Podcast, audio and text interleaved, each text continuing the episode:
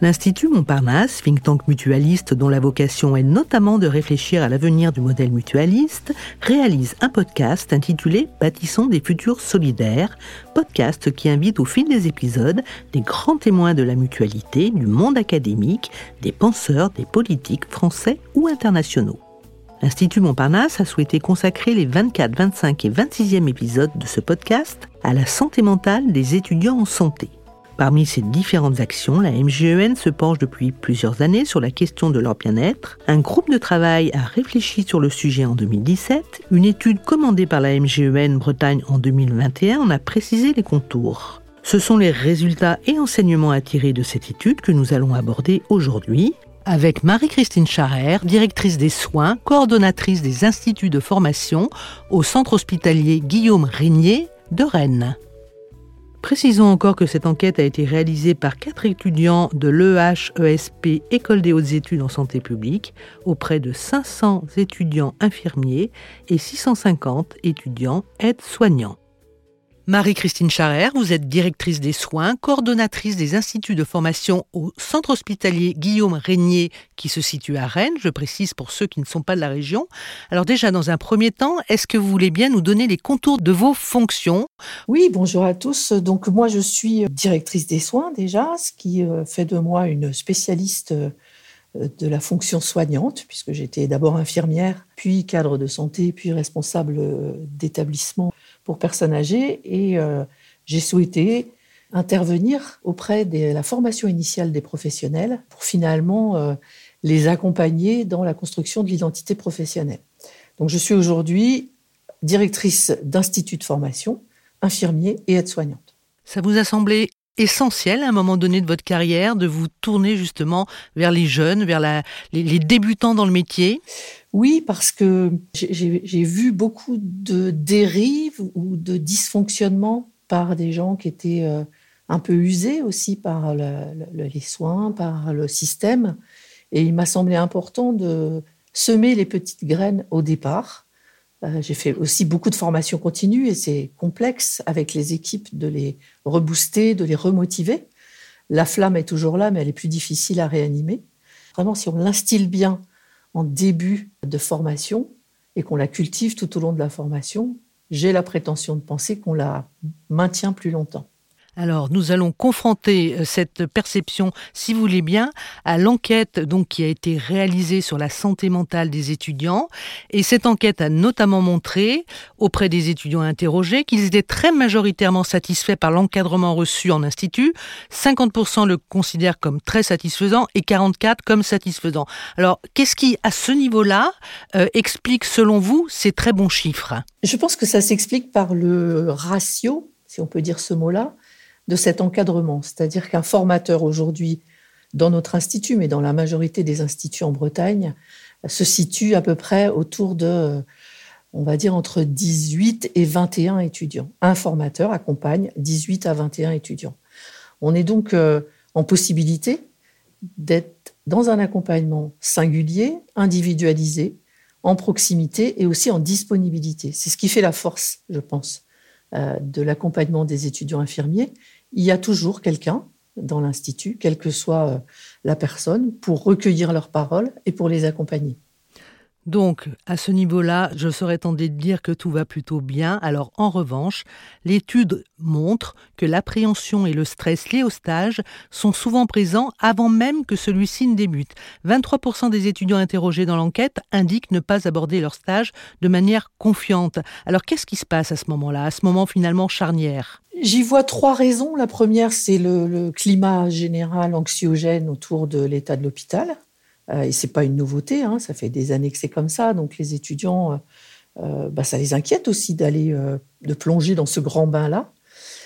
donc ça, c'est le premier point. Le deuxième point, c'est, eh bien, ils se parlent, les étudiants entre eux, beaucoup plus qu'on ne pense et, sans passer par nous. Et donc ces circuits parallèles d'information sont sans filtre et sont quelquefois très délétères pour certaines places de stage. Donc ça majore cette inquiétude. Et puis le troisième point, c'est que souvent, ils, ont vraiment la peur de ne pas être à la hauteur, de ne pas être suffisamment armés, de ne pas savoir faire, ce qui est probablement le cas au tout début, mais c'est aussi le propre de la formation, que d'assurer une montée en compétences sur trois années de formation pour les infirmiers et sur une année pour les aides-soignants. Alors, dans cette étude, les étudiants disent justement parfois avoir du mal à trouver une juste place. Alors, je vais être un petit peu dur, hein, je suis allé chercher effectivement un verbatim qui dit qu'il faudrait que les référents prennent le temps pour que les étudiants soient des apprenants et non des renforts. Est-ce que pour vous, ça correspond à la réalité du terrain ou est-ce que c'est plutôt une inquiétude? Je pense que ça correspond à une certaine réalité du terrain aujourd'hui, malheureusement, j'ai envie de dire parce que euh, les équipes sont tellement euh, pressurisées et débordées que les bras supplémentaires d'un étudiant qui en plus est déjà monté en compétence et a déjà une sensibilité aux soins, c'est pas négligeable et que ça peut arriver et ça arrive que nos étudiants soient euh, malheureusement considérés comme une variable d'ajustement des plannings et pour remplacer celle qui n'est pas arrivée au dernier moment parce qu'elle était malade ou parce qu'on n'a pas réussi à la remplacer. Et ça pour la formation, c'est pas une bonne chose et ça mène aux étudiants en difficulté, très clairement. Et ce message, ces retours que vous avez de ces étudiants et peut-être d'autres retours d'ailleurs, on va en parler. Comment est-ce que vous les traitez? Comment vous les recevez? Et quelles réponses faites-vous à ces étudiants lorsqu'ils reviennent de leur stage? Alors, ils ont, euh, en tous les cas chez nous, des séances d'analyse de, de, pratique et de débriefing avec leurs formateurs, en groupe et en individuel. Quand il y a ce type de problématique qu'on évoquait juste avant, nous, on est en relation directe avec les terrains de stage. Chaque formateur est référent de plusieurs terrains de stage et construit euh, des relations professionnelles dans l'accompagnement des étudiants. Euh, donc on essaye au maximum d'aller retravailler directement avec les terrains. Après, on n'est jamais à l'abri, et il ne faut pas se le cacher, hein, on n'est jamais à l'abri euh, d'une infirmière désagréable, de quelqu'un qui règle ses comptes sur sa propre formation. Il ne faut pas se le cacher, ça arrive et ça existe. Comment est-ce qu'on peut faire entendre raison, si je puis dire les choses comme ça En tout cas, sensibiliser ces personnels dans leur globalité à avoir encore plus d'attention pour ces étudiants, ces jeunes en formation? On a deux leviers. Je pense qu'il y a un des leviers qui est un levier institutionnel, c'est de travailler avec euh, les professionnels, l'encadrement d'abord, mais aussi les professionnels de terrain sur une charte d'encadrement. Charte d'encadrement qui vise à faire respecter un certain nombre de principes partagés d'un côté et de l'autre. Euh, et puis, euh, l'autre levier, c'est la formation des tuteurs, en formant au maximum les tuteurs à c'est quoi la compétence, c'est quoi l'acquisition de compétences, pourquoi un étudiant en première année, euh, même à la fin de son premier stage, il peut être compétent sur un certain nombre de choses. Il ne le sera pas sur tout, mais sur un certain nombre de choses, il l'est. Sinon, on ne le laisse pas aller tout seul distribuer les médicaments quand ça nous arrange. Donc je pense qu'il y, y, a un vrai travail à faire autour de ça avec l'encadrement et avec l'institution. Alors les cadres euh, dans l'enquête hein, expliquent très peu connaître les acquis des étudiants. Hein. Si on va, on rentre un petit peu plus dans le dossier, c'est-à-dire sur le fond, la formation, les attentes par rapport aux compétences à acquérir. Est-ce que là il y a un travail à mener pour aller encore plus loin?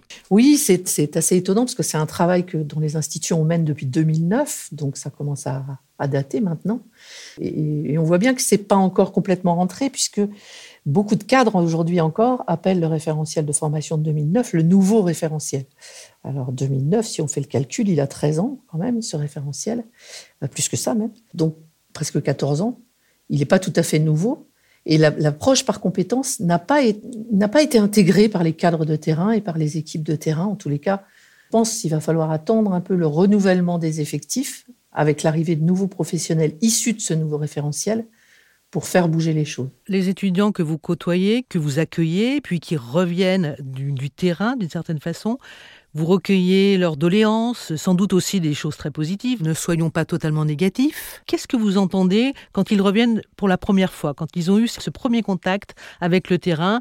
C'est quoi leur rapport de, de découverte? En tout premier lieu, c'est la difficulté du travail, la difficulté de, sur le terrain et le peu de disponibilité des équipes soignantes pour les patients. Et ça, c'est mis aussi en évidence sur l'aspect positif, c'est-à-dire que oui, ils n'ont pas le temps, oui, ils n'ont pas les moyens, et pourtant, j'ai rencontré des professionnels formidables qui arrivent à prendre le temps malgré tout. Donc ça, c'est vécu de façon positive. ça, c'est une très bonne chose. Oui, ça, c'est vécu de façon positive. Est-ce qu'ils se disent que ce sont des héros des temps modernes? Ah, je pense pas.